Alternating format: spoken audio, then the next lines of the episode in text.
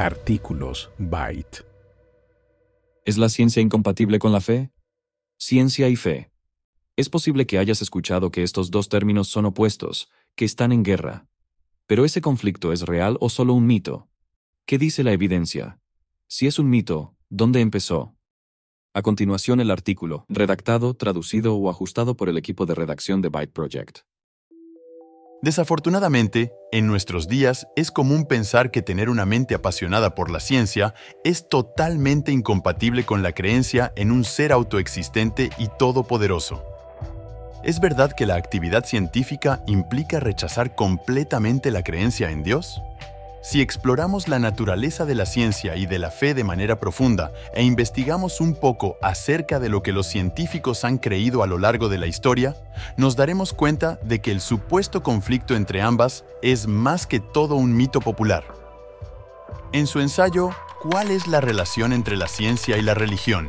William Lane Craig, erudito cristiano, apologista y doctor en filosofía, afirmó, hasta finales del siglo XIX, los científicos eran típicamente creyentes cristianos que no encontraban conflicto entre la ciencia y su fe.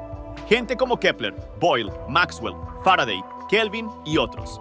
La idea de un enfrentamiento entre la ciencia y la religión es una invención relativamente reciente, de finales del siglo XIX, nutrida cuidadosamente por pensadores seculares que tenían como objetivo el socavamiento del dominio cultural del cristianismo en el Occidente y su reemplazamiento por el naturalismo el concepto de que nada fuera de la naturaleza es real y que la única forma de descubrir la verdad es por medio de la ciencia. La idea de que la ciencia es un camino que lleva irremediablemente al ateísmo es totalmente falsa. De hecho, muchas de las mentes brillantes que lo han recorrido profesaban una fe seria y anclada en Dios. Por ejemplo, Sir Francis Bacon, uno de los que sentó las bases para el método científico. Louis Pasteur, considerado el padre de la microbiología moderna. Isaac Newton, conocido como uno de los científicos más importantes de la historia por sus descubrimientos notables como el concepto de gravedad, la invención del cálculo y el sistema binomial generalizado. También por recopilar lo concerniente a la ciencia moderna por medio de su famosa obra Principia. Todos ellos fueron grandes en el mundo de la ciencia y profesaban una profunda fe en Dios. En la era contemporánea también encontramos numerosos científicos con una fuerte convicción religiosa. Jason Lyle, doctor en astrofísica solar, relató lo que ha sido para él adentrarse en el mundo de la ciencia como cristiano profesante. Tengo un doctorado en una universidad secular y de hecho tengo una extensa investigación en astrofísica solar. En mi investigación de doctorado, hice una serie de descubrimientos sobre la naturaleza de los flujos solares cerca de la superficie, incluyendo la detección de una alineación polar, así como patrones indicativos de células solares gigantes. ¿Fueron obstaculizadas mis investigaciones por la convicción de que los primeros capítulos de Génesis son literalmente verdaderos? No, es justo lo contrario.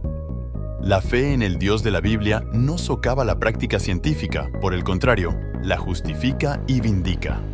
En su libro El lenguaje de Dios, el genetista y líder del proyecto Genoma Humano, Francis Collins, comentó lo siguiente sobre su conversión del ateísmo a la fe.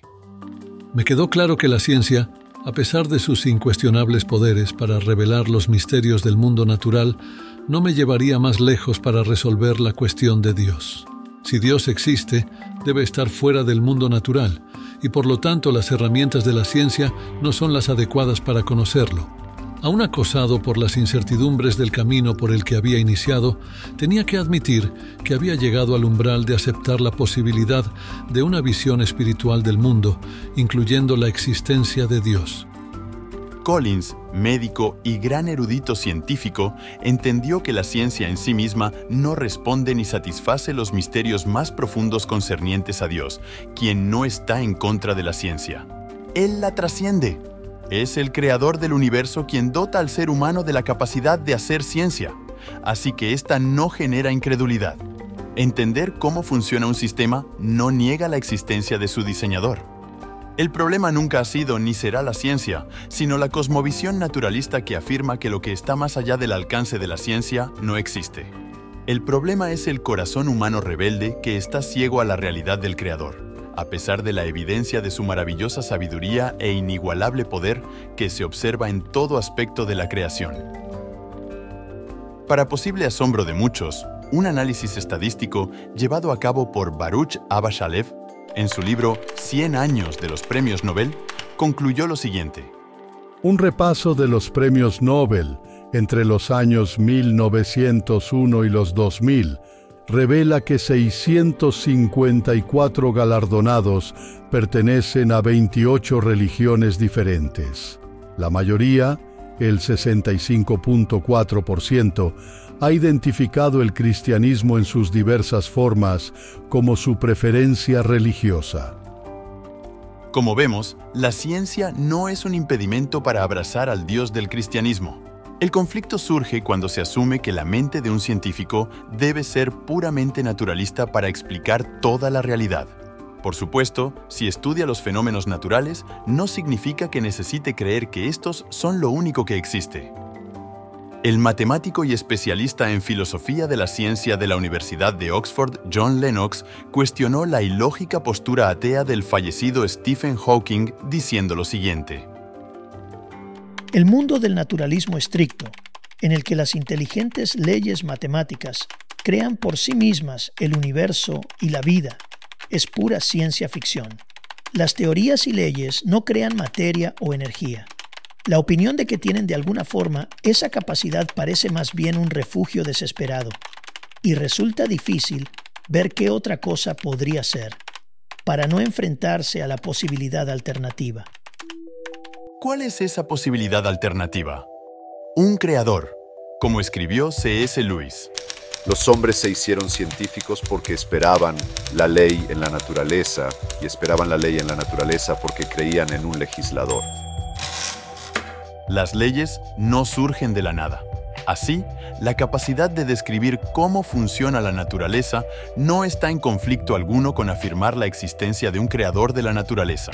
Todo lo contrario, este mundo natural nos apunta a alguien que lo trasciende, a alguien que estuvo desde el principio, Dios. ¿Qué papel crees que juega la fe en nuestra comprensión del mundo natural y de la ciencia? ¿Cómo la fe te ayuda a entender la ciencia, el universo y tu lugar en él?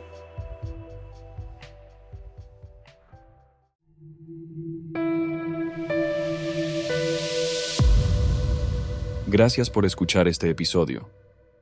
Si quieres conocer más sobre este programa o leer el texto completo, puedes ingresar a www.byteproject.com.